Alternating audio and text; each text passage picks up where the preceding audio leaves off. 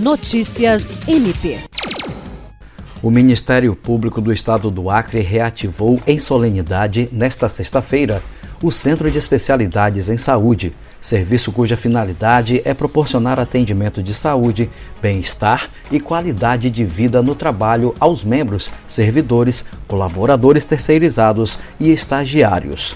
Componente da política de motivação e cuidados com o quadro funcional da instituição, o serviço reabre suas portas no prédio do MP Acriano, que fica na rua Benjamin Constant, no centro da capital.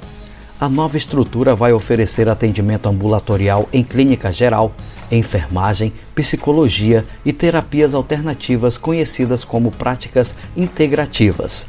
A solenidade contou com a presença do Corregedor Nacional do Ministério Público, Oswaldo Dalbuquerque, que foi responsável pela implantação do serviço no âmbito do MPAC quando esteve à frente da instituição na condição de procurador-geral.